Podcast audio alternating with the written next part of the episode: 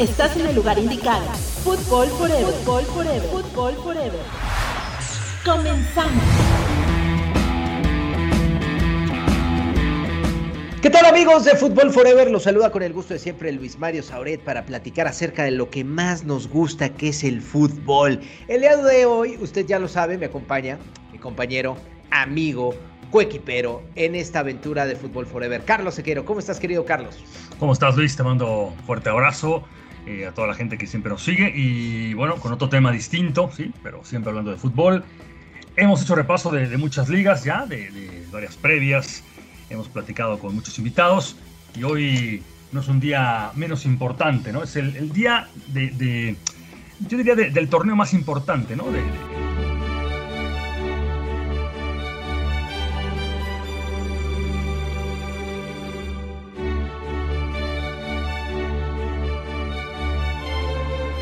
Equiparado con una Copa del Mundo, ¿no? Con la Eurocopa, para mí. La Champions es lo que representa, ¿no? Lo, más grande que puede haber. Y tenemos que tener un invitado de ese nivel. Eh, por supuesto, un invitado de altura que ha trabajado para ESPN, Fox Sports, Main Sports, Telemundo, ha estado presente en los eventos más importantes como es la English Premier League, Mundial de Rusia 2018, Copa América, Copa Femenina en el 2019, ha estado presente en finales de Champions de UEFA Europa League. El currículum es muy vasto, es nuestro compañero, también amigo, Eduardo Vizcayar, que nos acompaña el día de hoy. Don Vizca, bienvenido a Fútbol Forever. ¿Qué tal? ¿Cómo están? Un saludo Luis Mario, Carlos. Bueno, un placer que me hayan tenido en cuenta para charlar un poquito de lo que va a ser la temporada de la Champions.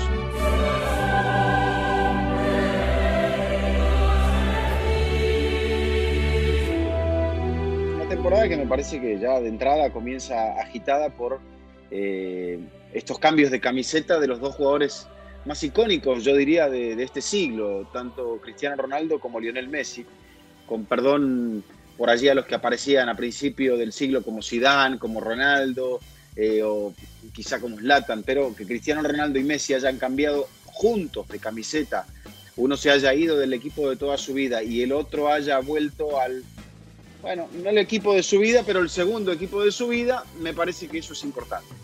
Sin lugar a dudas, Vizca, Carlos, hablemos precisamente de estos dos gigantes que cambiaron en el verano, que cindraron el planeta del fútbol. Lionel Messi con el PSG, que tiene un plantel muy vasto, que se va a quedar con Kylian Mbappé, que va a tener la presencia de Neymar.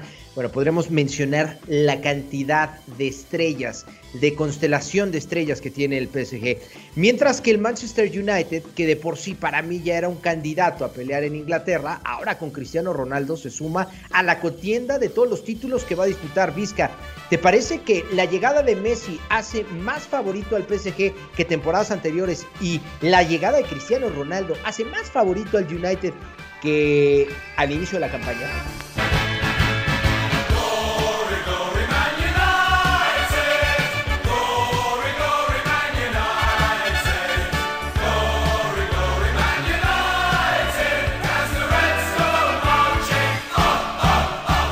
Mira, Mario, yo creo que mejora los equipos, pero eh, hace mucho tiempo que el United no, no, compite a un nivel alto en la Champions y, esto creo que es algo que sus hinchas lo saben. Un equipo que no ha podido en las últimas dos temporadas, que ha terminado en la Europa League, no ha podido siquiera ganar la Europa League. Entonces, eh, ha cambiado un poco el United. Sí, es un equipo que se ve revitalizado con la llegada, bueno, de un jugador de 36 años, que cumplirá 37 en el transcurso de la temporada pero creo que el, impacto de Cristiano eh, debería ser importante. Ojo a esto, es, el fútbol de la Premier es un fútbol eh, muy físico, muy veloz, muy intenso. Cristiano venía de jugar en Italia, que si bien es cierto es una liga top, me parece que eh, vamos a ver si, cómo, cómo, está Cristiano en este contexto. Lo hemos visto en la Champions, pero Sabemos que, en Inglaterra hay una exigencia muy alta, que hay muchos partidos importantes, que la Champions te carga el calendario también, que están las copas. Y bueno, todo esto se suma eh, para tratar de que sea Cristiano quien levante a un equipo, como ya te, decía antes, que, yo no lo he visto compitiendo bien, sobre todo desde que se fue Alex Ferguson en 2013. Eh, llegaron a la final con Chicharito en 2011, pero yo creo que todavía necesitan por lo menos un año para, para estar peleando en la liga a la altura del City y del Chelsea, que yo creo que son los dos mejores equipos del Reino Unido hoy por hoy. Eh, en cuanto a Messi y el París.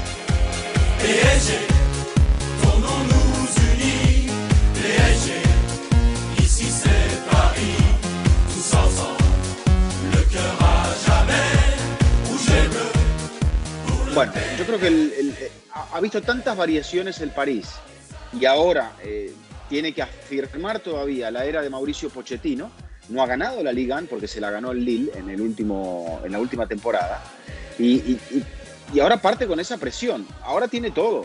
Porque lo tiene Mbappé, porque lo tiene Neymar y porque Messi me parece que va a ser mejores a todos. Pero hará que todo el equipo sea mejor y sea competitivo cuando sabemos que a Messi la Champions se le ha escapado desde 2015 para acá? Esas son, son preguntas muy interesantes que nos iremos respondiendo a medida que la temporada vaya avanzando. Sí, yo, creo, yo coincido con, con, Eduardo porque eh, de repente uno ve unos equipazos y me acuerdo de ese, ese Liverpool que arrasó en la, en la Premier y que decimos, bueno, pues va, va a repetir, va a ser bicampeón de, de, la Champions, a lo mejor campeón y va a emular al, Madrid de Zidane y de repente eh, se mete al, al, Wanda pierde el de ida con Atlético de Madrid y viene la vuelta y eliminado. En octavos el Liverpool, pero, pero ¿cómo? Bueno, pues sí.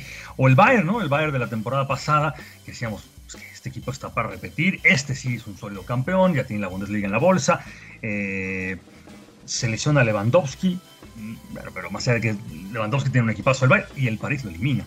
Es tan difícil ganar la Champions, eh, tan complicado, que lo que hizo el Madrid de repente sigue pasando, pasando, pasando. Decimos, ¿cómo ganó tres consecutivas? El Chelsea, el Chelsea, eh, quitando el técnico a Lampard, eh, Eduardo, y además eh, trae al entrenador que había echado el París, a y de repente gana la Champions, ¿no? Cuando decíamos, no, pues el City, claro, el, Bayern, o sea, es muy difícil ganar la Champions. No, sin duda, Carlos. La Champions te, representa muchos desafíos.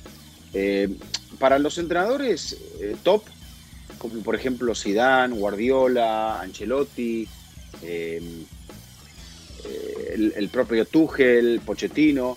Ganar la, liga es la, tarea más difícil porque te implica una regularidad como ellos marcan, o por ejemplo en el caso del Bayern, ¿no? de 34 jornadas, en las otras ligas 38 jornadas. Hay que, estar, hay que mantenerse en un nivel muy alto, saber competir en todos los campos al cabo de 38 fechas. Eh, en la Champions es quizá hay menos red. Eh, sí es cierto que la diferencia económica hace que los clubes importantes naveguen por la fase de grupos, pero bueno, nos va a tocar una fase de grupos, por ejemplo, donde vamos a tener al City y al, y al París en el, mismo. Entonces, creo que eso no va a ser sencilla la, la tarea de estos dos entrenadores, Guardiola y Pochettino, porque, bueno, eh, me da la sensación de que de que hay, hay equipos que van a tener que competir desde el propio comienzo y eso puede llegar a condicionar el resto de la temporada. El grupo del, Liverpool con el Atlético de Madrid me parece que es un grupo eh, por demás interesante, con el Porto y el Milan, eh, equipos históricos, eh, todos equipos campeones, bueno, salvo el Atlético. Y, y creo que, si bien es cierto, ganar las ligas es, es la tarea de la, de la consistencia, yo creo que la, Champions también requiere un poco de eso, porque no podés saltar de un partido al otro sin tener esa consistencia. así sea de una serie de octavos de final a una de, cuartos semifinales. O sea, todo ya entra dentro de la misma eh, postura y, lógico, si estás peleando el campeonato vas a tener que estirarte un poco, pero eh, bueno, son los desafíos que tienen, que tienen hoy por hoy los preparadores. Y vamos a entrar de lleno a el repaso rápido de cada uno de los grupos, eh, Vizca, Carlos, para platicar acerca del grupo A que ya señalabas, City, Paris Saint-Germain, lo complementa Leipzig y Club Brujas. Eh, vemos a los dos gigantes, entre comillas, de este sector como los candidatos para clasificar a la siguiente ronda, definitivamente. Sí, totalmente. Hay que marcar el partido que van a disputar en la jornada 2 y la jornada 6, primero en París, después en el Etihad y, sí, yo creo que el Leipzig es un, es un buen equipo, pero lo hemos visto competir bien en otras temporadas, pero me parece que le ha tocado un grupo muy complicado. O sea, sabemos, que, sabemos lo que es el City, sabemos que son dos eh, equipos Estado, sabemos el, poder económico. El, City salió de Agüero en esta temporada trajo a Grealish, buscaba a Kane, no lo consiguió. Después, bueno, me parece que alguien, creo que Méndez, lo metió allí en la, cortina de humo para el traspaso de Cristiano, para que hiciera eh, más ruido todavía la llegada de Cristiano al Manchester United. Entonces, eh, los dos tienen esa obligación. El City viene de perder la final, el París viene de perder la final de 2020, o sea que los demás me parece que los van a ver de atrás. Sí, coincido con, con, Eduardo, no sé si tú estás de acuerdo, Luis. El jeque grupo, ¿no? El, City, el PSG y o el Leipzig no, no le tocará esta vez hacer algo importante, eh, por lo menos en esta, en esta Champions. Y también me parece que también podemos pensar que la UEFA, pues se quiere asegurar una final histórica, ¿no? Entre el City y el París, porque en el mismo grupo los dos, bueno, creo que no, no se ven hasta, hasta la final, ¿no, Eduardo? No, y recordar, no, bueno, se podían ver ya en cuartos, volver, volver a verse en cuartos, pero de todos modos creo que, no sé, estaba el morbo, porque recordarán la, jornada del sorteo, e, ese día, el día del sorteo, y, teniendo en cuenta que en la temporada pasada se enfrentaron Messi y, Cristiano en la fase de grupos, se había comentado que Cristiano iba al Manchester City, entonces yo no sé si bueno, coincidencias, coincidencias, coincidencias de los sorteos, pero bueno, terminó al día siguiente aclarándose la situación y Cristiano terminó yendo al Manchester United. Y el grupo B tiene, tiene sus cosas también, por supuesto, Liverpool, Atlético de Madrid, Porto, Milan.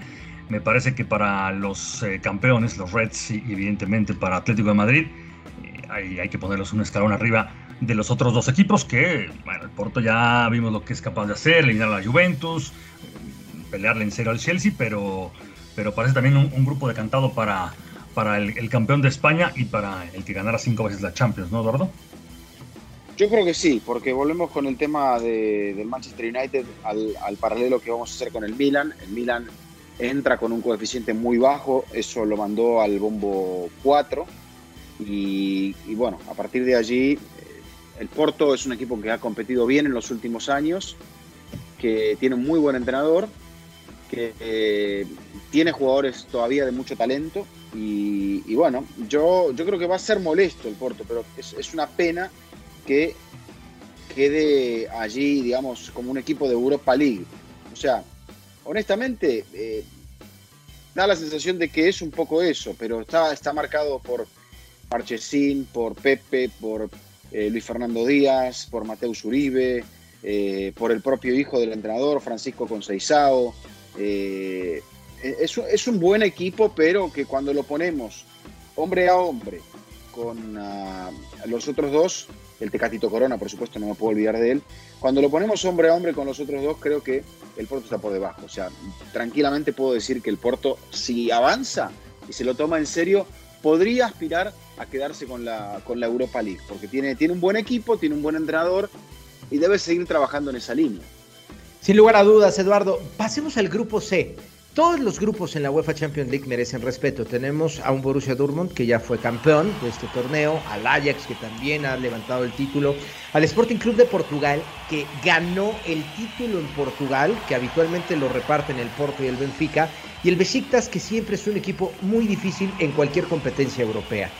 ¿Qué, podemos percibir de este grupo, Eduardo? ¿Es uno de los más parejos en la UEFA Champions League? Yo creo que sí, Luis Mario. Así como el otro tiene como candidatos al Atlético y al Liverpool, aquí eh, tiene como candidatos al Borussia Dortmund y al Ajax. El Sporting, eh, entre comillas, falsea un poco el sorteo porque lo que decías, se, se cuela como campeón de la Liga Portuguesa por delante del Porto y del Benfica, entra como cabeza de serie porque sube en su coeficiente la Liga Portuguesa, por eso hay tres equipos de Portugal desplazando a los rusos que, cuando llegaron a esa posición realmente los equipos rusos no lograron trascender. Entonces ahora los portugueses tienen esa, opción. Es un grupo en el cual el Sporting puede aspirar a clasificar. Pero yo creo que en, la continuidad del trabajo del Ajax, en ese talento, te diría, eterno que tiene el, Borussia Dortmund con jugadores importantísimos. El Ajax sigue manteniendo al hombre que lo llevó casi a la final en 2019, Eric Ten Hag, eh, el Dortmund con un cambio de, entrenador, con la llegada de eh, Marco Rose, en fin, con, jugadores que se han quedado, como, con mucho talento, muy jóvenes, como Bellingham, como Holland. Entonces, es un grupo interesante, pero creo que aquí se perfilan alemanes y holandeses. Sí, coincido. El, Dortmund teniendo a Holland es garantía de gol y te va a hacer uno o dos por partido y, casi tienes un, punto en la, mano, si no es que tres cuando juegues en, casa. Eh, lo del Ajax como equipo de fútbol es espectacular lo, que juega. Ves jugadores como David Klassen, que, lo vimos en la Bundesliga mucho tiempo con el Werder Bremen y no era ese jugador que reventaba. Es, es jugador Ajax y es jugador que va a rendir ahí mucho tiempo el Besiktas que, como los turcos, ¿no? Gitanos, de repente te pueden dar una sorpresa, un golpe, pero nada más. Y el Sporting que ha intentado, ¿no? Fichar de última se llevó a Sarabia, al borde del Paris Saint Germain cedido, pero yo, yo le un escalón abajo de, alemanes y holandeses, coincido con, con Eduardo. El grupo D parece el grupo del déjà vu, ¿no? Parece que se les olvidó cambiar todo, pues Inter, Real Madrid y Shakhtar faltaba el, el, el que no clasificó o, un grupo muy al estilo Serie A, ¿no? Donde Inzaghi, Ancelotti, De Sherby, bueno, veremos qué, qué, ocurre. Eh, te diría Inter Real Madrid partiendo con favoritos, pero el Shakhtar cualquier cosa puede ser, Eduardo, y lo del Sheriff, pues eh, una bonita historia de las que no le gustan a Florentino Pérez, porque dirá, ¿y quién va a ir a ver al nuevo Bernabéu Real Madrid Sheriff. Los turistas, siempre los turistas pueden ir al, al Bernabéu a ver un partido de fútbol.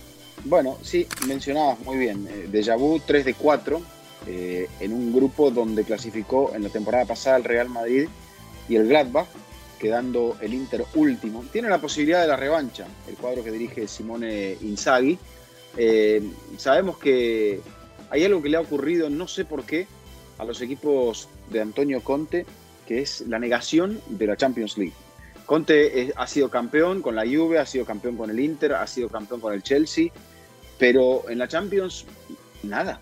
Y, bueno, ahora con, el más pequeño de los Inzaghi, vamos a ver si el Inter, que ha logrado retener alguna de sus figuras, pero que también vio la pérdida quizá del hombre que le cambió la cara en, estos últimos tiempos, que peleó en, todos los frentes como Lukaku, se le ha ido Lukaku, tendrá que potenciar ahora a, Lautaro, tiene a un veterano como Checo que le puede reforzar un poco el ataque.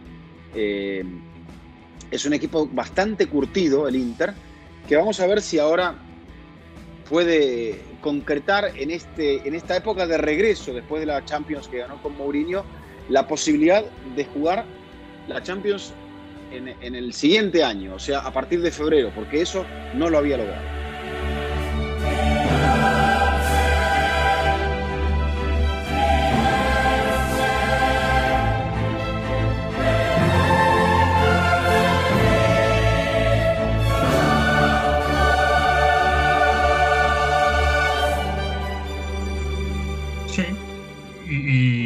Ves el resto. Yo, yo, yo, yo creo que, que eh, el Shakhtar, más allá de, de Pedriño, de, de, Sherby como técnico, que ahora intentará hacer cosas eh, en otro estilo, ¿no? Después de que tuvo técnico muchacho de Luchescu o a, Fonseca, o, eh, buscó otra línea, ¿no? Ahora busca un italiano con, con, no tantos brasileños, no, no, no, no 11 brasileños, creo que va a jugar distinto pero podrá competirle al Real Madrid, que el Real Madrid te puede salir un día con Hazard, Benzema y Bale, te arman una fiesta, o con Vinicius, Mariano y Asensio, porque estén lesionados los tres. Es que es como un volado de repente lo que puede pasar con el, con el Madrid, ¿no?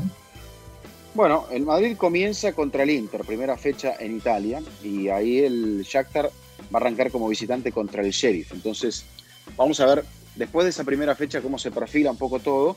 En la segunda, el Madrid va a recibir en ese partido que mencionabas, soñado por Florentino Pérez, al Sheriff que debuta en el torneo y el Inter tiene que ir a visitar al, al Shakhtar. El Inter luego tiene eh, los dos partidos, tercera y cuarta jornada, contra el equipo de Moldavia. Entonces, bueno, veremos si al cabo de la cuarta fecha el Inter está para pelear como su gente lo desea.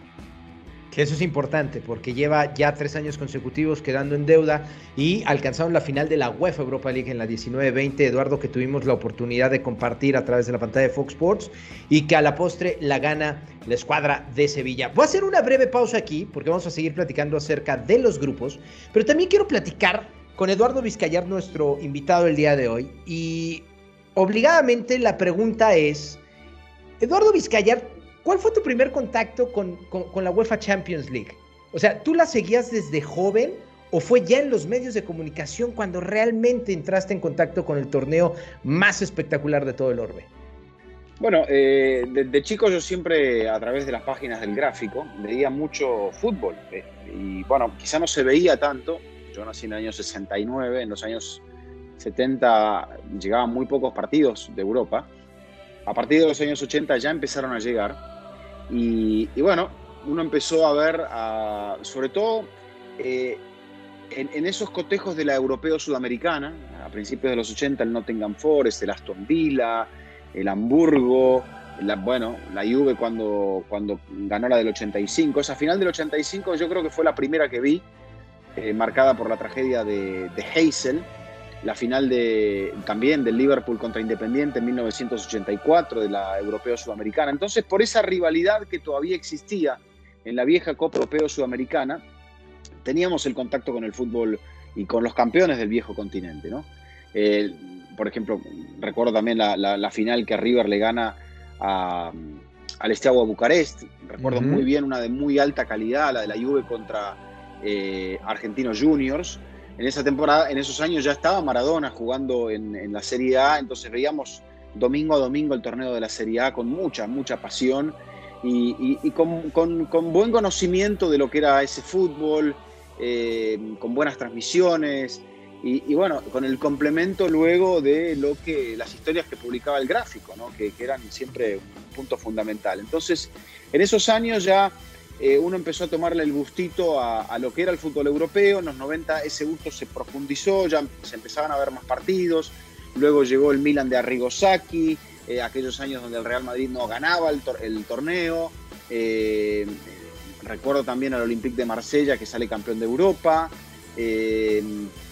Recuerdo después, por ejemplo, cuando, cuando Vélez le gana al Milan la final, era el Milan de Fabio Capello. O sea, siempre hubo un gran seguimiento del fútbol europeo en, el cono sur y, bueno, allí lo veíamos y la verdad que nunca pensé que terminaría comentándolo. el primer partido que comenté fue en, el año de mi llegada a ESPN, que fue en 1997. El año que eh, termina ganando el Dortmund, ¿no? Es correcto. Bueno, no, fue 97-98. el Madrid. que, ganaría el Real Madrid, sí.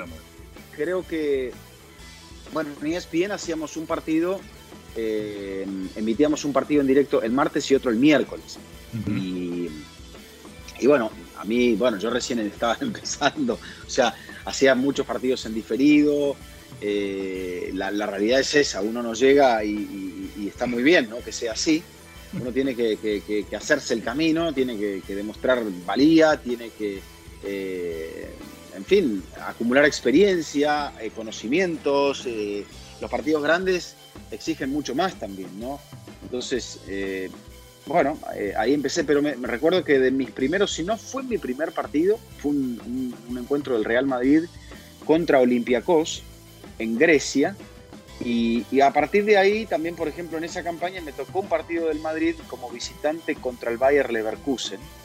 Eh, pero, pero sí, recuerdo esa campaña, recuerdo haber tenido la fortuna de poder transmitir de las semifinales. Eh, creo que me tocó uno en diferido, eh, porque se jugaban en aquel entonces el mismo miércoles. Sí. era, este era el tema, que se jugaba todo el miércoles y después empezó a jugar el martes y miércoles, porque ahora recordaba, ¿cómo puede ser que haya transmitido una semifinal? Pero, pero claro, después empezaron a dividir y a partir de allí, por ejemplo, me tocó eh, Mónaco Juve, eh, que fue la semifinal del 98 y después que la Juve la pierde contra el Real Madrid. Eh, pero, pero sí, había, existía esa circunstancia que, que yo creo que, que, sí, estoy casi seguro ahora, porque mira, han pasado, han pasado 23 años pero, pero ahora fíjate cómo se te van los detalles y cuando uno vuelve sobre, sobre el papel todo aflora, ¿no? Claro. Oye, Eduardo, eh, hablas de, ese primer partido en vivo. Has estado presente en los estadios más importantes del planeta, en los eventos más importantes, hablando de la UEFA Champions League. Pero eh, en el corazón y en la mente de Eduardo Vizcayar, ¿cuál es el compromiso o el momento que más has gozado o que más tienes a flor de piel en este, en este torneo continental?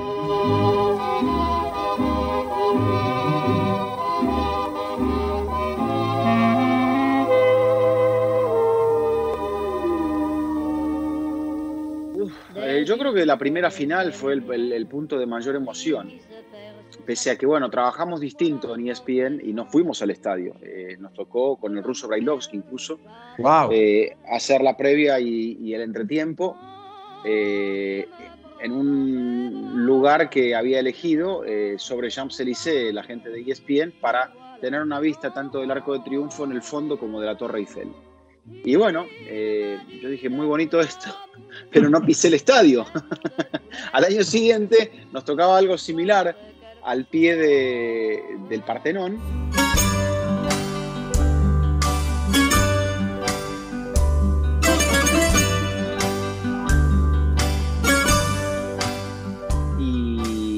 De Placa, en, Grecia, en Atenas. y, bueno, dije, a ver, estaría muy lindo que pudiéramos ir al estadio, al menos el día previo. Yo ya lo conocía al Estadio Olímpico, porque había ido a un campeonato del mundo de atletismo en el año 97. Y, bueno, eh, creo que eso es lo que existía en aquel entonces. ESPN le ponía mucho mismo a la producción, pero era casi una producción escénica, ¿no? Eh, no íbamos a muchos partidos yo siempre pensaba, hombre, eh, la final se juega en el estadio, por más que el Partenón tenga miles de años de historia, eh, y que la Torre Eiffel sea el, el ícono de, París, me parece que el fútbol es el fútbol, ¿no? Y, bueno, son, cuestiones de estilo nada más, pero, pero recuerdo esas finales con mucha emoción y, y, bueno, después sí, la primera que me tocó con Fox en el estadio, inolvidable, que fue en el Bernabéu nada menos que cuando el Inter le ganó al Bayern. Ese, ese gran partido, eh, eh, ese Inter Bayern en, en, Madrid, si no mal recuerdo, este, con, con, Milito, ¿no? Siendo figura. Y el último partido que dirigió eh, José Mourinho a la escuadra eh, italiana previo a llegar al Real Madrid. ¿Cuál ha sido el, momento más complicado, por ejemplo, Eduardo? O sea, que, que, digas, qué partido tan difícil, qué momento tan complicado, qué situación que no me la esperaba en una, en una UEFA Champions League. Yo creo que la, situación más inesperada que me ha tocado vivir fue en Anfield, cuando el Liverpool le da vuelta a la serie al Barcelona. Em, llegaba el Liverpool con, la ausencia, si no me equivoco, de Salah y de Firmino. Y, bueno, era muy poco probable que, pudiera pelear el partido. Se lesiona Robertson al final del primer tiempo, pero bueno, em, lo fue construyendo gol a gol y el Barcelona se fue derrumbando gol a gol y se terminó dando eso. Eh, recuerdo en mayo una jornada muy fría en, Anfield y realmente uno veía algo que era como una obra de teatro y, sentía el dramatismo de lo que estaba sucediendo, el, frío que te calaba los huesos. Eh, y bueno, eh, creo que pudimos, junto con Ricardo Murguía y con Marion Reimers, pudimos comentar de modo muy privilegiado esa historia y, disfrutarla como lo que fue, como un hecho histórico. Eh, al día siguiente otro partido también eh, de un libreto eh, tremendo, ¿no? que era la, ventaja que tenía de 3 a 0 en el marcador agregado en casa, con 45 minutos por jugarse el, Ajax contra un Tottenham que estaba perdido y que como perdido estaba, lo lanza a Fernando Llorente al, al, segundo tiempo, Pochettino, y a partir de ahí el Ajax se pone nervioso, empieza a sentir la tensión y, con una faena extraordinaria de Lucas Moura alcanza la, definición, aunque luego la perdería, pero yo creo que con una de las jornadas más extraordinarias en la historia del Tottenham. Sin lugar a dudas, esas semifinales en la UEFA Champions League. Eh, parece que, va de la mano, ¿no? Y habrá que decirlo, guardando las distancias que existe entre, entre tu gran carrera, la gran carrera de Carlos Sequero y la que yo estoy intentando forjar. Pues mira, yo por ejemplo, mi primera final de Champions que vi fue la del Borussia Dortmund en el estadio del Bayern München en el 97, pero a partir de ese momento, pues yo los empecé a seguir prácticamente en lo que era la transmisión del fútbol europeo, porque eran los únicos que transmitían el torneo continental. Dicho sea de paso, sé que no era, no era un torneo que era muy visto en América Latina, bueno, al menos en México, eh, fue ganando adeptos a finales de, los, de, la década de los 90, que es cuando a uno, siendo joven, le enamora esta profesión y dice, no, yo quiero dedicarme a eso. Sí, acá, en México Televisa pasaba los partidos, eh, por las finales sí, y me acuerdo la primera que habré eh, visto, enterado, no con tanta conciencia, es la, la, de, la de Roma con, Liverpool. Eh, las victorias de, Liverpool, después la de la Heysel, eh, después la del Barcelona perdiendo con el, con el pero con este agua, pero era más bien, eh, sí te pasaban el partido y llegaba ya a ver algún, algún resumen, ya con conciencia más o menos la del Bayern que pierde con el Porto, que fue una, gran sorpresa, pero sí, Televisa acostumbraba, y, sobre todo por el tema de Hugo Sánchez y el Real Madrid, ¿no? Cuando llega el Atlético de Madrid se empiezan a pasar todos los partidos en México del Atlético de Madrid, luego del Real Madrid, eh, luego TV Azteca, o en ese momento Imevisión, es la competencia y te pasaba fútbol italiano. Entonces había que ver a las 7 de la mañana Maradona con el Napoli. Sí le pegaba mucho al fútbol internacional, sí, eso es verdad. Eh, es más, antes de que tuviéramos prácticamente ESPN, eh, una temporada completa de Bundesliga, otra temporada completa ya de España, tal, insisto. O sea, sí, sí se pasaba mucho fútbol internacional. pero sí, bueno, ahí, te vas conectando. Y la radio, la radio también era muy importante. Yo recuerdo algunos partidos a la, secundaria, pues era una y media que empezaba el, Real Madrid, estar escuchando al, finalizar las clases ahí, mientras venían por ti, eh, tus padres, pues eh, te conectabas a oír un poco la radio y estaban pasando los partidos del Real Madrid, un partido contra el Innsbruck, una, una goleada impresionante. Como era Hugo Sánchez sí se seguía mucho, Claro. Tanto Televisa Radio como Televisa Televisión, pues, que, te presentaban esos partidos. Y sí, la Copa de Europa la Eurocopa, la Copa América, creo que la Copa América también por ahí del 87, creo que es la primera que, se transmite en México. Sí había eh, en tele abierta eh, mucho fútbol internacional, ¿sí? insisto, a la radio. pasamos en CIR, la final eh, histórica del Bayern contra el Manchester United yo siempre cuento esta anécdota que es muy, muy, muy simpática porque nosotros, bueno, me tocó hacer los comentarios previos de medio tiempo y del final. Quienes hacían el partido en realidad era Cadena Ser, en un convenio, entonces pasamos el partido de la Cadena Ser. La Ser informa. Pero como protagonista, ser el programa más vendido de radio, en ese momento tenía que entrar a las 2 de la tarde por patrocinio y entonces la final entraba diferida hasta las 3 de la tarde. Oh, oh ok. bueno, entonces yo estaba mirando en la redacción, tomando mis apuntes y haciendo el partido como, como eh, normal en vivo, ¿no? Pues bajo a cabina con el 1 a 0, Eduardo, imagínate, 1 a 0, eh, ganó el Bayern, perfecto. En lo que tomé el elevador para bajar al segundo piso ya ganaba el Manchester United 2 a 1 en ese partido tan extraño, raro, eh, que quedará para la historia. No lo podía creer, dije, pero ¿cómo es posible? ¿A qué hora cayeron los goles? Pues, sí, y ya teníamos que entrar para hacer nosotros el previo apenas, posteriormente al medio tiempo, y luego transmitirle un poquito a la gente esa emoción del cierre final que ya habíamos vivido, fue así esa, esa, primera experiencia ya, ya como profesional. Pero sí había mucho fútbol, eh, afortunadamente, en México, en televisión abierta para, para estas ciudades que, que teníamos nosotros. Que, que, es parte de lo difícil, ¿no, Carlos, Eduardo? A veces esos diferidos la gente no lo sabe y nosotros como parte de los medios de comunicación tenemos que dejar impresa esa emoción, pero muchas veces al inicio de nuestras carreras pues ya sabíamos algunos, ya sabíamos por ejemplo los resultados, así yo empecé. Les quiero preguntar a ambos, eh, ¿Se veían trabajando en los medios de comunicación cuando iniciaron sus carreras? O, francamente estaban como en otra ruta? O sea, yo lo digo, yo desde que, desde que tengo 10 años quería dedicarme a esto. Y la verdad me ha salido bien. Pero hay, hay personas que empiezan, eh, a ver, Eduardo, creo que, creo que tú tienes una historia como fotógrafo, ¿no? Sí. Eh, la verdad, bueno, yo empecé en el periodismo y alguien me preguntaba ahora hace poco, después de haber trabajado durante los Juegos Olímpicos, eh, la compañera sorprendida de que yo hubiese podido comentar el, eh, y con conocimiento el, atletismo y el ciclismo. Y bueno, yo empecé descartando que nunca iba a trabajar en el fútbol, porque no porque no me gustara, sino porque era tan difícil meterse en el ambiente del fútbol que uno tenía que básicamente o conocer a alguien o ser muy bueno. Y yo no creía que fuera tan bueno y no conocía a nadie. Entonces, nada, empecé de abajo, de a poco. Eh, incluso cuando eh, te hablaba del gráfico, ¿no? Y empiezo a escribir y a hacer fotografías en una revista de atletismo.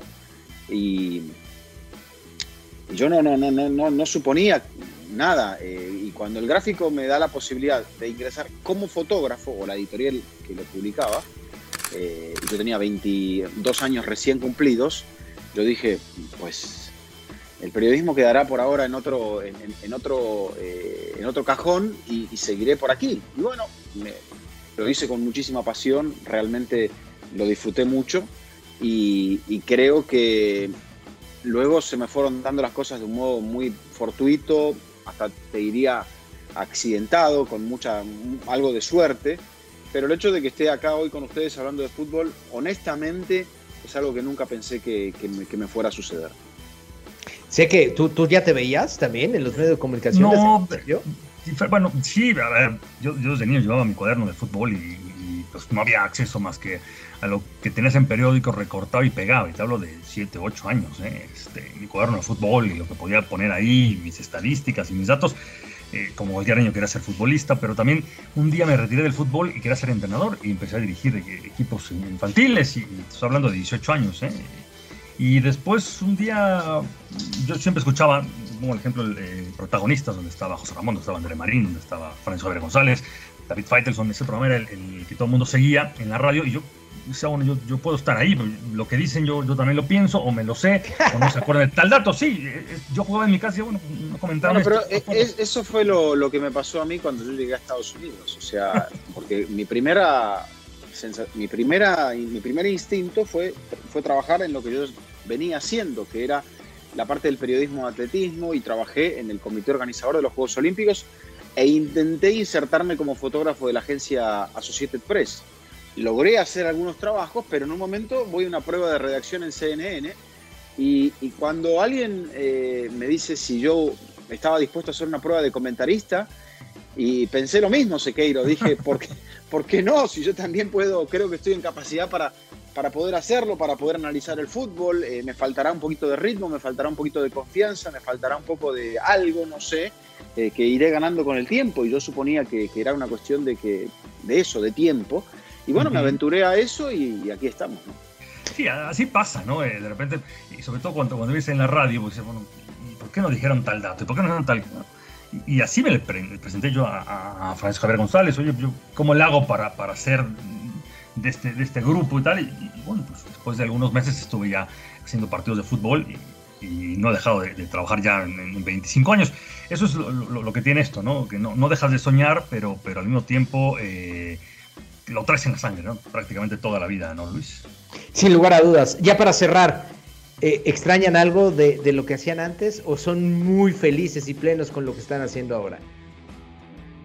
Eh, yo fui muy feliz con una cámara de fotos, debo, debo confesarlo. Este, la verdad es que añoro aquellos momentos en los cuales entraba, llegaba a cada campo de juego, a cada estadio, sobre todo en Buenos Aires, en la periferia de Buenos Aires, y, realmente esa rutina, esa camaradería con los fotógrafos, que, bueno, que, para mí era yo muy joven también, entonces, bueno, Sequeiro también empezó muy joven, en el muy.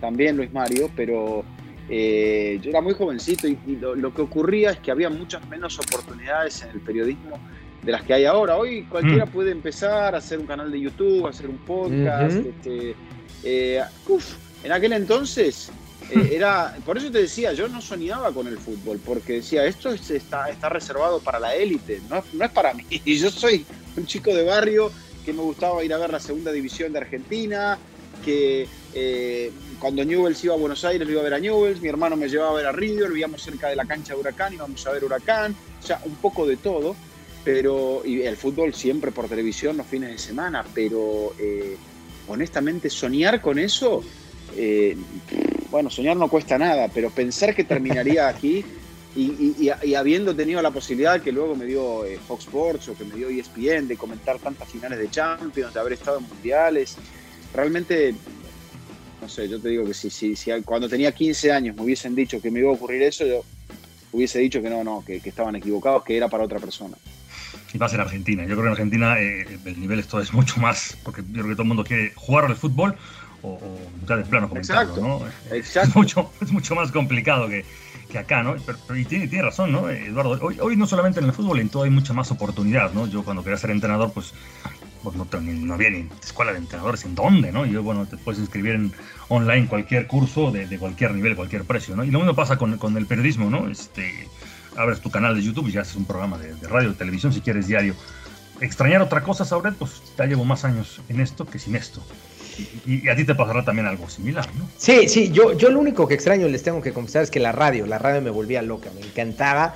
Pero bueno, la televisión nos ha absorbido y, afortunadamente estamos muy bien, pero sí extraño un poquito la adrenalina de radio que a veces la intento llevar o acoplar a la televisión, por ejemplo, cuando me dan la oportunidad de estar narrando. Bueno, pues hicimos esta breve pausa, Eduardo, para platicar un poquito y que la gente también supiera más de tu historia en los medios de comunicación. Pero vámonos a lo que eres experto, que es la UEFA Champions League. Y seguimos con este repaso de los grupos. El grupo E, en donde está el Bayern München, el Barcelona, el Benfica y el Dinamo de Kiev. Eh, ¿Qué podemos esperar, por ejemplo, de un Barcelona que quedó diezmado económicamente, que parece que futbolísticamente va a tirar de la imaginación y el fútbol de Memphis Depay y, un Bayern Múnich que cambia de técnico, que ha iniciado con el pie derecho en la Bundesliga, o bueno, desde mi perspectiva no lo ha hecho tan mal Julian Nagelsmann, Benfica y Dinamo de Kiev, a los cuales los veo como las víctimas de este sector. Bueno, el Bayern lo que tiene es como lo que mencionábamos anteriormente de, del París. Tiene, tiene una liga que si no sufre ningún accidente le permite esa posibilidad de, de la recuperación entonces juega con, esos comodines, una liga que tiene cuatro jornadas menos, eh, que tiene una, pequeña pausa invernal que la va a recuperar esta temporada porque los calendarios vuelven a una fisonomía un poco más, eh, eh, entre comillas, normal. Entonces, yo creo que, es un grupo muy difícil para el, para el Barça, porque va a tener que batallar para vencer tanto a Benfica como a Dinamo. Se vuelve a encontrar con el Dinamo y bueno, el, al Bayern lo ve desde abajo, esa es la realidad. O sea, y, más aún con el dinamismo de Nagelsmann. Ahora tiene que rehacer el equipo, porque básicamente lo tiene que rehacer Kuman, y tiene que rehacerlo a partir de algo que, no sale a la cancha, que es el, histórico pesimismo catalán, que es esa postura de que todo va, está mal y va a ir a peor. Y, y bueno, sin Messi me da la sensación de que el equipo todavía no se ha recuperado de ese impacto. Sin Griezmann, Aquí hay algo que ha ocurrido que, merece otro episodio porque creo que con el tiempo vamos a saber un poco de, los entretelones de, esta situación de debacle financiera del Barça. O sea, me estás diciendo que el Barça tuvo que desprenderse de Griezmann después de que se desprendió de Messi, cuando había anunciado que lo iba a fichar a Messi, pero que no tenía dinero para pagarle a Messi, se tiene que desprender de Griezmann, se tienen que bajar el salario de varios jugadores. O sea, tiene que seguir vendiendo futbolistas, como el caso de Elish, como el caso de Emerson, eh, para poder hacer que los números le cierren. O sea, eh, claro, ahora la puerta dice, hemos pasado lo peor y, miramos el, futuro con ilusión, pero la realidad es que el Barça ha sufrido este verano unos golpes durísimos, durísimos, y sobre todo con la pérdida de un futbolista que me parece que es que será por siempre una referencia de, la historia del Barcelona como Lionel Messi, que bueno, Riquelme lo minimizó diciendo puede ser que vuelva, y yo no lo descarto realmente, ¿eh? que después de dos años, de estos dos años, mm. Messi con otro salario, en otro punto de su vida, decida terminar su carrera en el Fútbol Club Barcelona, al cabo quizá, por eso te digo, esta es una historia en progreso, al cabo de haberle dado al club un respiro económico que necesitaba después de lo terrible que fue la gestión de Barcelona. No, lo, que diga el, aporte está muy bien, ¿no? Él tendrá que, lanzar esos eh, mensajes de ánimo. Yo escuchaba algún, algún colega en, Barcelona decir que incluso a la temporada 21-22, al finalizar, el Barça seguirá teniendo pérdidas. Entonces, imagínate, como dice Eduardo, de qué tamaño será ese boquete económico y qué habrá pasado para estar en una situación que sufren todos los equipos, pero lo del Barcelona quedará eh, histórico pero Carlos, no te olvides de los futbolistas que ya partieron en la temporada anterior, encabezados por Luis Suárez. Y otra vez el, Barça, el Barça le hace el plantel al Atlético de Madrid porque le ha dado a, Suárez, que si bien es cierto ya no es el mismo Suárez, de hecho no va a la, convocatoria de la fecha FIFA con Uruguay por los problemas que está teniendo en la rodilla y porque, porque Suárez ya es un jugador de 34 años que tiene que dosificarse mucho por el desgaste que ha sufrido, pero aún así le, sigue armando el equipo al Cholo Simeone el Barcelona. Le sigue armando, sí. En algún momento le, dio el Guaje Villa, hasta donde llegaron. Además, ficha bien, ficha bien del Barça. los aprovecha bien porque llegan, Con, llegan con sed de revancha, Carlos. Eh, eh, eso, eso, sobre todo eso, ¿no? Y, además le vende también bien, si no recordaremos lo que ha pasado con Griezmann, entre otros. Grupo F, está el Manchester United de Cristiano Ronaldo, evidentemente, pues ya es otro, otro escalón arriba. Está el Atalanta, se iba con Miners, eh, Sauret. Finalmente, ¿qué, equipo el Atalanta que, sigue soñando con cosas grandes? Está el Villarreal de Unai Emery, el campeón de la UEFA Europa League. Y está el John Boyce, ya no tiene a Gerardo Sioane, ya es otra, otra generación. Quitemos a John Boyce, me parece que es del Manchester, y quien se ponga más abusado, el Villarreal o el Atalanta, dándole yo un puntito, con todo respeto, al Atalanta. ¿Estás de acuerdo, Eduardo?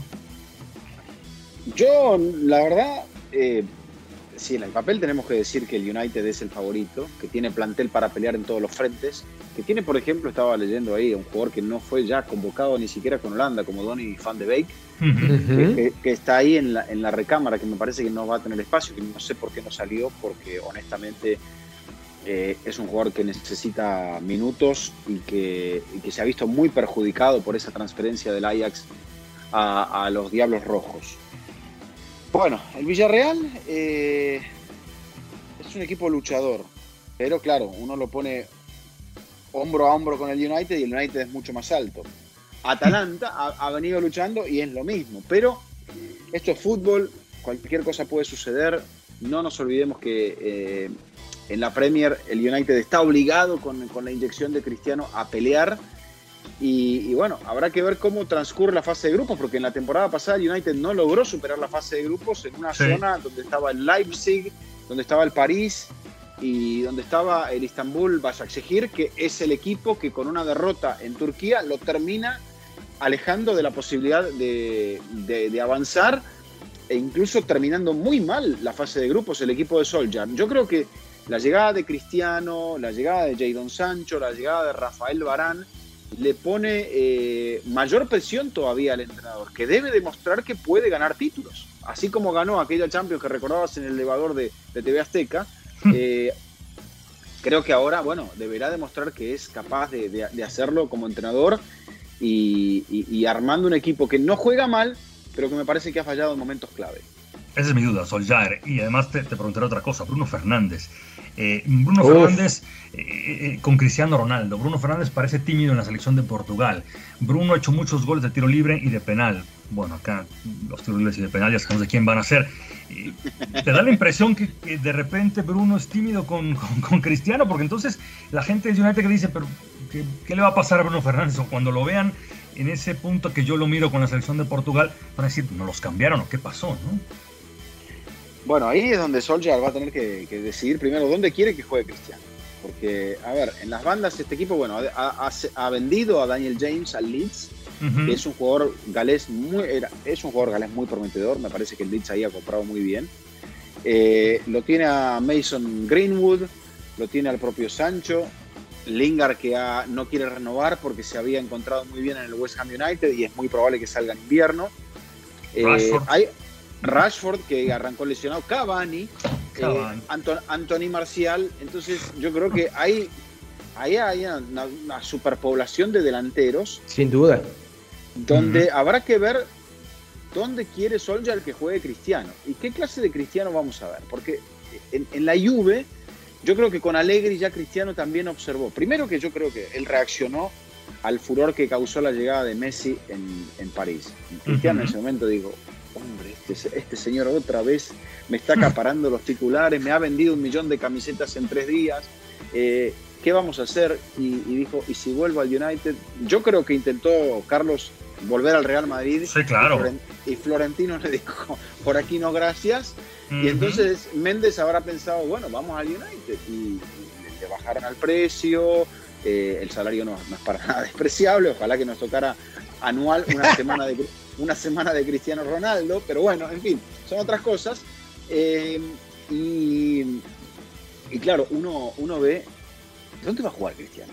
¿Va a jugar de punta? Porque ya está grande. ¿Va a jugar en el extremo?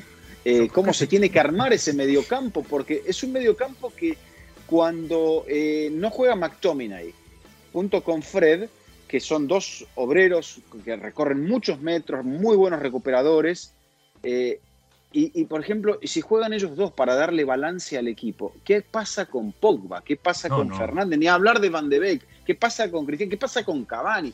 Ahí creo que hay un rompecabezas muy difícil de armar. Y esa, será la misión de eh, que a ver si no termina encartándose, ¿no? Con tantas figuras y con tantos buenos futbolistas. Bueno, o mandando sobre alguien al banco de los incómodos. Es correcto. porque son nombres pesados. A ver, yo, como ahora que lo decía Eduardo, bueno, Fred, McTominay y Pogba. Sancho, Rashford y Cristiano. Y Cavani te va a decir, ¿y yo cómo? Y Marcel te va a decir, y, los goles, y los goles en la primera parte de la temporada los hizo son Greenwood. Exactamente, sí, sí, sí. Que es el futuro de este equipo. Y bueno. Pero, traes a, a Jadon Sancho por casi 100 millones, pues hay que ponerlo. Bueno, pero, pero, pero es un tema, ¿eh? O sea, eh, el, que me queda claro que va a ser titular es el 7. CR7. Movieron cielo, tierra y mar, pagaron una buena cantidad de dinero por la marca de Cristiano Ronaldo para que portara el número que al inicio de la temporada tenía Edinson Cavani. Eh, supuestamente no se podía cambiar de número una vez que comenzaba la liga. Y bueno, todo el marketing ha hecho eso. Yo creo algo. El United puede llegar a ser, si va bien, si arranca bien, más candidato a ganar la Champions que a ganar la propia liga. Porque en el torneo corto si el equipo mm. está bien, está sólido y no hay problemas de egos, puede llegar a ser eh, como le pasó al Liverpool, que el Liverpool tomó ese camino inverso. Primero ganó la Champions con Klopp y después terminó ganando la Liga. Ahora platiquemos del grupo G. Que parece de, Europa League, ¿eh? Ese grupo. Eh, ¿eh? Espérame, espérame. Yo, yo, yo le iba a decir, ustedes son los expertos. Eh, supongamos que es de, UEFA Europa League. Yo creo, al margen de que acá mucha de, la prensa y de los amigos que gustan del fútbol eh, eh, europeo señalan el grupo de la muerte, es el, el A, el F, el, el, grupo de la muerte para mí, por lo cerrado y que todos tienen posibilidades, para mí es el grupo G, Sevilla, Salzburg, Wolfsburg y el Lille. no me malinterpreten cuando digo el grupo de la muerte, creo que es el más competido y en el que los cuatro si juegan a su fútbol como lo conocemos, Eduardo, pueden tener posibilidades de clasificar a la ronda de los octavos de final. Sí, bueno, pero el Lille ya no es el mismo de la temporada pasada, al menos no arrancó de la misma forma. Eh, entonces sí, ganó, le, arrebató en, algo histórico el campeonato de la Liga al Paris Saint Germain. Tiene otro entrenador, Gurbenek, y, y bueno, ha conservado bastante de su equipo. Pero yo te diría que acá, viendo el grupo, para mí el candidato es el Wolfsburg a quedarse con el grupo. ¡Wow! Y luego el Sevilla. Y luego el Sevilla. Por, encima de Sevilla ves al Wolfsburg, este, Eduardo, con Marc Van Pommel. Sí, lo veo bien, arrancó bien la liga. El Sevilla me parece que es un equipo que todavía eh, tiene ciertas carencias.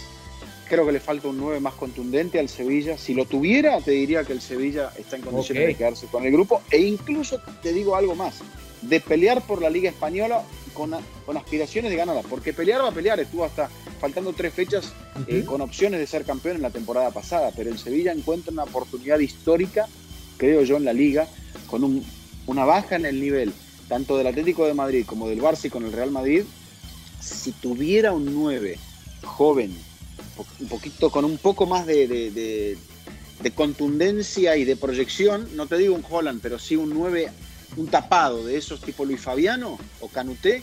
Este tipo, ¿no? De esos. Algo. Este tipo, este equipo me parece que hubiese peleado por ser el primero del grupo, o definitivamente ser el primero del grupo, y peleado por la liga. Sí, muy difícil porque tres equipos cambian de técnico, ¿no? El Lille, el, Salzburg y el Wolfsburg. Empezó bien el, el Wolfsburg con, con Van Bommel. Eh, tiene a Weghorst, es un, tipo que te hace muchos goles. Eh, llegó de últimas Balsim, que estaba en el Benfica por en selecciones inferiores de Alemania mostraba otra cosa.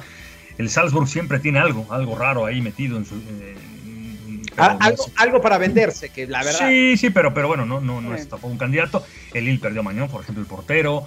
Eh, sí, yo creo que Sevilla-Wolfsburg, Wolfsburg-Sevilla, ahí, estará. Y, nada más, ¿no? Creo que el, el, Lille sí, bonita historia, pero, pero ya sin el entrenador y sin algunos titulares, le va a costar. Y sigue el grupo H, donde sé que usted lo lee o, yo paso. El grupo H, bueno, tiene el Chelsea, Juventus, Zenit y Malmo. Creo que tampoco eh, vamos, vamos a, debatir demasiado. Chelsea es el más fuerte, es el campeón y con Lukaku. Bueno, pues imagínate, el, candidato, ¿no? Para ser pi. Esto es como Matrix Reloaded. Está el Chelsea, porque sí, es evidente que, que es un equipo que se ha reforzado eh, para ser mejor que la temporada pasada, ahora con Tuchel de, entrada, con una maquinaria honestamente, que para mí, para mí, es el plantel mejor armado de Europa. Coincido, coincido totalmente. Y va, y va a pelear por Premier, ¿eh? También. Y va a pelear por el Cup. Y va a pelear tiene, por Tiene juventud, calidad tiene innegablemente y tiene una estratega eh, que se, al cual se lo acusaba de no poder ganar esos partidos clave. Bueno, Tuchel eh, jugó una muy buena final, le planteó una muy buena final a Guardiola. Creo que eh, jugó también con las dudas de Guardiola en esa, en esa definición, con los errores de Guardiola en esa definición. Pero ahora con un 9 como Lukaku, veía antes del parón FIFA el, duelo entre el Chelsea y el, y el Liverpool. Y se queda con 10 el Chelsea para el segundo tiempo contra el Liverpool en Anfield, Carlos, y aún así le aguanta el partido porque arma dos líneas de cuatro, lo tira Lukaku adelante para aguantar la pelota y para generar transiciones. Y, es un equipo que tiene a Jorginho, que ahora tiene a Saúl Ñíguez, que tiene a Kovacic, que tiene, que tiene gente por las bandas que es extraordinaria. Lo ha reflotado Marcos Alonso, ni hablar de la calidad de los marcadores centrales. Tiene un veterano como Thiago Silva, tiene un porterazo como Eduard Mendy, eh, tiene a Kepa por las dudas, tiene a Spilicueta con su liderazgo desde el fondo, y después tiene a los alemanes adelante que no nos olvidemos que son jugadores muy jóvenes. Sí. No, no, tiene, todo. Tiene, eh, quiero correr, bueno, va a contragolpear, sí. Me voy a me voy a abrir el partido por los extremos también. Línea 3, sí. Este, línea 4, perfecto. No, no, eh, se me lesionó uno, bueno, juega el otro. Juego por fuera, posesión, contragolpe, 9 que aguante la pelota, eh, línea de 3, línea de 5, atacarte con 5. La verdad, es un equipo que tiene un repertorio extraordinario. Pero, pero para ganarla, fíjate, Sauret, para ganarla, te sale una mala tarde, una de esas Ah, perdimos uno solo en la ida, no hay problema. recuperamos en, en, Stamford Bridge. Le pasa como a Liverpool, de repente no entró el balón, está fuera. así, así le pasó a Liverpool cuando, cuando luchó Atlético de Madrid. Juventus, no sé qué, piensen, yo creo que está un poco todavía tratando de superar el trauma por, eh, por Cristiano Ronaldo, la pérdida de Cristiano. Pero no creo si le tocaba, Carlos, si le tocaba a la Juve un grupo un poquito más competido, hasta la Juve con esta crisis con la cual ha comenzado la temporada, eh, creo mm. que hubiese penado para poder clasificar. ¿eh? Yo estoy de acuerdo, estoy de acuerdo, estoy de acuerdo, la verdad, pero, pero también, por otro lado, no creo que sea tan profunda como la de Messi en el, en el, Barcelona. Yo cuando veo los nombres, ¿quién es campeón de Europa? Tiene que creerse, definitivamente. Dybala tiene que dar ese paso, Morata, eh, el propio Bernardeschi llegó, Moisés, no, Federico Chiesa, hay, hay equipos. Están los de atrás. están los de atrás, pero están, grandes, están grandes. En el medio del equipo parece que se ha quedado muy delgado. Ahora esta situación con Weston McKennie y la indisciplina de que lo aparta de la selección, de la selección de Estados Unidos y que en la Juve dice que se han cansado también de él. Es un muy buen jugador, pero, pero bueno, hay que complementarlo también con otras cosas. Eh, y bueno, la Juve yo creo que ha comenzado la temporada, si bien es cierto, el, mayor punto de garantía que tiene es la vuelta de Allegri, ahora, eh, bueno, habrá que ver si se sacó un peso de encima con un cristiano que estaba incómodo o y si los que venían por detrás son mejores que este cristiano de 36 años que abandonó el barco. Ojalá tengan hambre esos chicos, porque además el grupo con Zenit, los equipos rusos y ucranianos, hace rato que no pasa nada y el Malmo ahora de y el Malmo, Thomason, pero bueno, bonita historia. La, Juve, la Juve tiene que darle gracias al sorteo y a las bolitas del sorteo. Ah, ahora, eh, eh, en conclusión, cuando ustedes hablan de, la Juve, que para mí me parecía uno de los equipos que podían competir por Italia, el Inter que tiene esa deuda, no, no le va a alcanzar desde mi perspectiva al Atalanta ni al Milan. Los ingleses son los favoritos a estar otra vez en la final de la UEFA en esta temporada 21-22. Sin dudas. Pero dos, dos Eduardo, o sea, veo ya dos británicos en la final o, bueno, e, eso depende evidentemente de cómo se vayan bueno, yo creo que, a ver, de los otros, de los otros, te puede pelear la clase y, la tradición del Madrid, si es que el equipo entra bien a la segunda parte de la temporada, el Bayern, por supuesto, con Nagelsmann, y creo que el París. Me parece que de ahí la línea hacia abajo, estamos hablando de esos equipos, más los cuatro ingleses. Eh, por ahí quizá el Sevilla es un equipo que, dependiendo cómo esté en la segunda parte de la temporada, em, pero honestamente yo no lo veo al Barça, no, lo, no veo a la Juve, no veo al Inter, no veo al Milan. Estamos hablando de los equipos grandes, tradicionales campeones de Europa. No veo al Porto. Eh, veo a un Ajax que me deja dudas, pero que puede clasificar, que sigue siendo un equipo eh, que está apostando a otra cosa, no se ha, armado para pelear la Champions. Entonces, eh, sí para pasar la, fase de grupos, porque económicamente eso le va a venir muy bien. Pero luego, yo creo que es ingleses, más Bayern, más París, más Madrid por historia, y, después ver si es el Barça, si es el Sevilla, quién más se puede llegar a aprender dentro de ese hipotético lote de 8. ¿Cómo estará en, en febrero Sergio Ramos? Si me dices cómo está, te puedo decir cuánto el París puede ser en serio, en serio, en serio candidato. ¿eh? También le faltaba un tipo así, ¿eh? pero el, Sergio Ramos hace dos temporadas, no, no de la pasada. Eh, el Bayern, si, no tiene lesiones. City, Chelsea, sí, sí, sí, por ahí. Atlético de Madrid, si de repente Oblak baja la cortina, le encuentra esa, esa, mitad de la bueno, cancha. Claro, el Atlético, el y Griezmann haciendo goles. El Atlético, el Dortmund, equipos que pueden venir en una segunda línea competitiva. Pero, pero bueno, creo que el, lote de los candidatos, sí, el lote de los candidatos es ese. Siempre el sorteo te va diciendo, ah, mira el camino que tiene este equipo y pues sí, así es. Bueno, pues vamos a disfrutar, por supuesto, de una gran, gran eh, temporada de la UEFA Champions League 2021-2022, muy competida, pero con esos escalones eh, o con esa eh, distribución en cuanto a la capacidad de cada una de las instituciones. Eduardo, ha sido un tremendo privilegio tenerte el día de hoy aquí en Fútbol Forever. Eh, haber platicado contigo de la UEFA Champions League y, de verdad te agradecemos. ¿Algo más que quieras agregar en esta nuestra odisea de Fútbol Forever? No, no, no, bueno, agradecerles a ustedes por la invitación, bueno, invitar a la gente que sigue el trabajo de ustedes aquí eh, a que, bueno, en Fox no tendremos la Champions, pero tendremos la Europa y la Conference League, allí estaremos es correcto. comentándoles eh, y narrándoles la historia de esas dos competencias muy bonitas que han cambiado de formato, que me parece que van a presentar muchísimas alternativas eh, realmente que le van a dar mucho color. Y, y, bueno, nos cambió un poquito el tablero, pero vamos a seguir jugando, que eso es lo importante. Eso es lo más importante. Ahí estaremos y que no se nos olvide, ¿no? Los terceros lugares de Champions van a jugar unos bonitos playoffs de la Europa League. Eso se va a poner candente en ese nuevo formato. Ah, sí, algún grande puede caer, ya veremos. Y, el formato de la UEFA Europa League, en donde el primer lugar clasifica a los octavos y el segundo se bate en este playoff.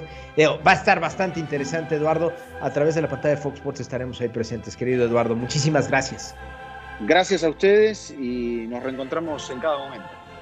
A Eduardo Vizcayar, Carlos Oquero, su servidor Luis Mario Sabré, le damos las gracias. Esto fue Fútbol Forever. Nos seguimos escuchando esta misma semana. Hasta la próxima.